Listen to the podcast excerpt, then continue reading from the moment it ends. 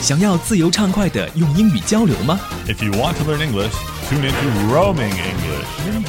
欢迎收听英语漫游记。Roaming English, join us, join the world. 嗨，欢迎收听今天的 Roaming English 英语漫游记。今天我们依然请来的是老朋友 Dougie。Hello, Dougie. Hi there. Yes, this is Dougie Day, and uh, I'm from CEI, China Education International, and it's so nice to be back with you. 他给老师在节目当中教大家学习英语，同时呢，也给大家介绍很多国外的文化。 我们的听友也非常好学，给了我们很多的意见反馈。如果你想要在我们的节目当中学习什么内容，你也可以写信给我们，告诉我们，我们会为你解答的。That's a good idea. Yes, here on the program we cover a number of topics, and today we're going to be talking about something I like a lot. That is flowers. 就是花，因为现在已经是春天了。那么在春天到来的时候呢，大家就会去郊外欣赏野花呀，或者到公园里面去看花等等。所以我们在今天的旅游好剧百宝箱里面呢，会聊一聊春游这个话题。不过在这之前，我们有一个口语提升秘籍要教给大家啊，这个也是在口语里面，就说你学到之后马上就可以用起来的。Okay, we're going to start with um, a sentence which is a little bit unusual because, well, it's really something where it's kind of negative, but it's positive too. Um, here's the thing we don't have that much money for the trip. The sentence is actually, we don't have that much money for the trip. But before we say the sentence, we have a little, uh, little sentence just before it Here's the thing, which actually means unfortunately. 这个在口语对话的时候，有的时候会用到。刚才大宇老师给大家举的一个例子呢，就是我们没有那么多钱去旅行。就 Here's a thing 啊，问题是啊，就可以这样来翻译。问题是 Here's The thing，问题是什么什么，然后你就可以接下来把你的问题呢就丢出来了。那么，大给老师，你觉得还会在什么样的场合当中用到这一个表达方式？You know, if you're planning to go on a trip, you need a certain amount of money. So the context is that you're planning to go away. During that conversation, you might find out you don't have enough money. Here's the thing we don't have that much money for the trip. Can we record another five episodes of Roaming English today? Uh huh. 大概嘴巴已经张得很大了。here's the thing. Oh, here's the thing. I don't have enough time. 我们现在录节目已经快到下班的时间了，所以这个句子就可以这样来用了。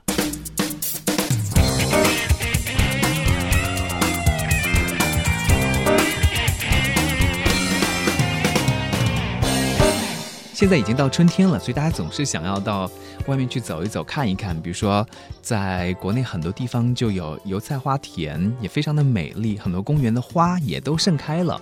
那我们今天要在节目当中跟大家聊一聊春游，要用英语怎么样来表达啊？春游的时候呢，要说一些什么样的句子？不过在这里呢，我想跟大给老师求证一下，我在网上查到春游，大家会说。spring outing，但是大宇老师说 spring outing is not correct. Well, I mean, you can say a spring outing, but it's kind of like a formal name.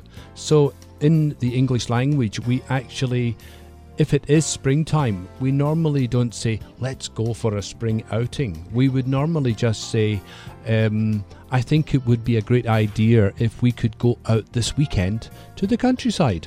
OK，我懂了。大哥老师就是说呢，这个说法它其实是对的，但是呢，它太正式了，或者大家用的比较少，所以呢，他给了一个例子。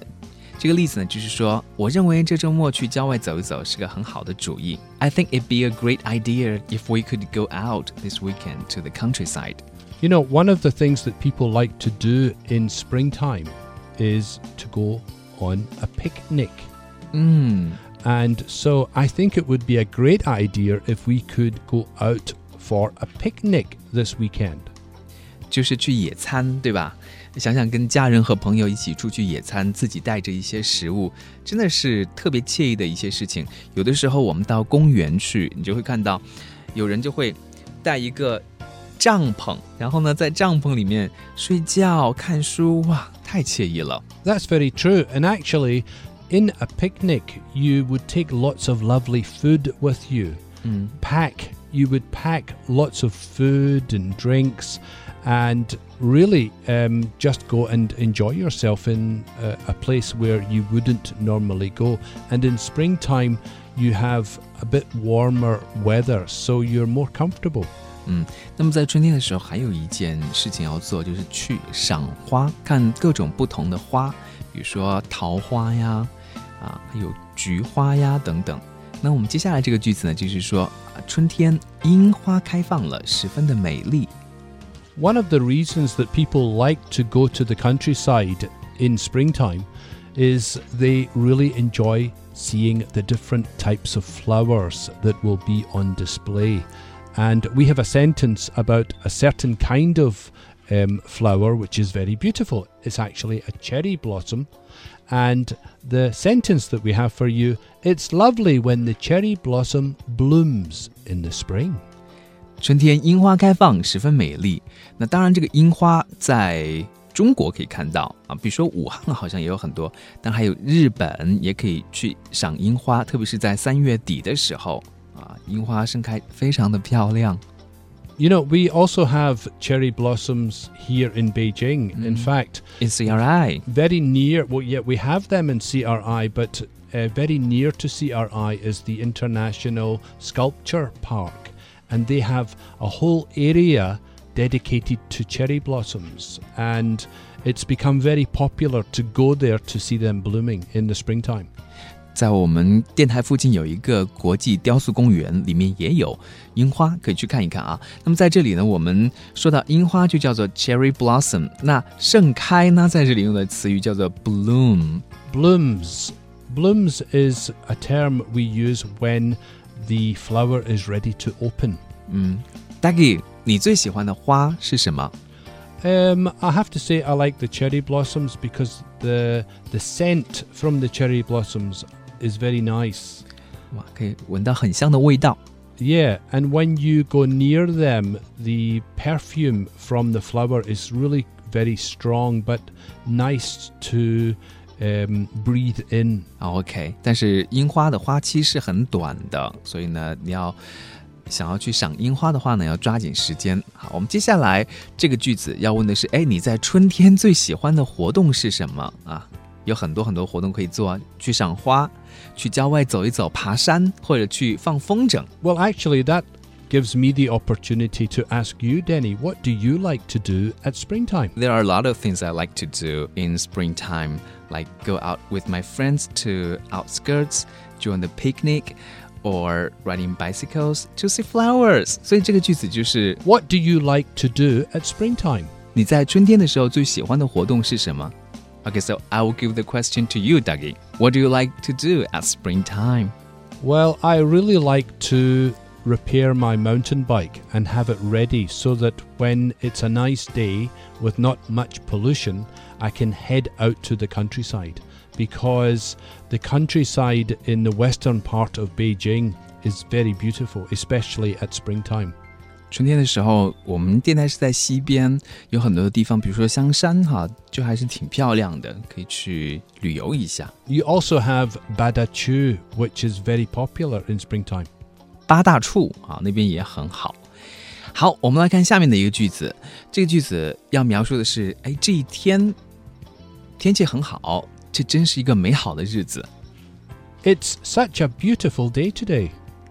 其实最开始我们这个句子说的是 Spring Day，但是大概老师说我们已经是春天了，所以你不用说 Spring Day 啊，就直接说 Day 就好了。 Well, you know, because again, it's a, a formal term to say uh, it's a beautiful spring day today. Too formal？ It's not uh, that it's too formal, but it's just that if you are saying that during spring, then there's no need to say spring because you are there at that moment. So it's just a term that we use to say um, if you think it's a beautiful day, then you would say, Oh, it's a beautiful spring day today. It's not uncommon to hear that, but it's not also used very often. OK，简单的就是好的，就是大概老师说 KIS。 Keep it simple. 好，除了在春天的时候你去做一些 活动，去放风筝也好，去野餐也好，或者去赏花也好，有时候呢，就是到外面去走一走，其实就很惬意了，去感受一下阳光啊。我们接下来这个句子呢，也很实用。 Yeah, this actually goes back to um, our sentence that we asked, What do you like to do at springtime? A lot of people just like doing simple things like um, going to a park and lying on the grass, but other people just like walking in the sunshine. 嗯，I love walking in the sunshine。我喜欢在阳光下散步或者阳光里散步。在这里呢，用的是 walking in the sunshine。 But many people actually don't enjoy walking in the sunshine because they don't want to get dark. Or their skin is sensitive to the sunshine, so they wear a big baseball cap. They do that in the summer。 Yeah, but springtime also can be quite hot in Beijing. 春天的时候，其实北京我觉得还好，也不是特别热啊。但是有的人可能怕被晒黑了，所以呢，呃，会注意防晒啊。那么我们教给大家的这五个句子，希望你可以用起来，同时呢，去感受一下春天，去感受一下很短暂的春天。虽然北京的春天是很漂亮的，但真的是很短的，一下就到夏天去了，对吧？Yeah, actually, in springtime it's not, as you say, that hot, but sometimes it can be a little bit uh, not hot, cool is the word I would use. But when the sun is out, you still have to be careful from the sun's rays because the rays can do um, your skin some damage if you have sensitive skin. One of the things that I don't like about springtime is sandstorms. 沙尘暴，但还有那个柳絮，对吧？The Gobi Desert is just 100 miles away from Beijing, so we get a lot of wind in springtime. Do we still have sand, sandstorm now in Beijing? Well, maybe in some areas, not the whole city, because you know, Beijing is a large city now. One of the things which is very noticeable in springtime is pollen in the air. It looks like it's snowing in springtime because you have all the white fluff in the air. But uh, I'm glad to say that it's usually during April that that happens in Beijing. 有一段时间可能不是很长，在这里，Dougie 老师说到的 pollen 花粉的意思，当然我们也说的是那个白色的棉絮那种 fluff。It looks like、uh, cotton，有点像棉花哈。Yeah. And um, not everybody likes it. Nobody likes it. It's Nobody likes gross. Right.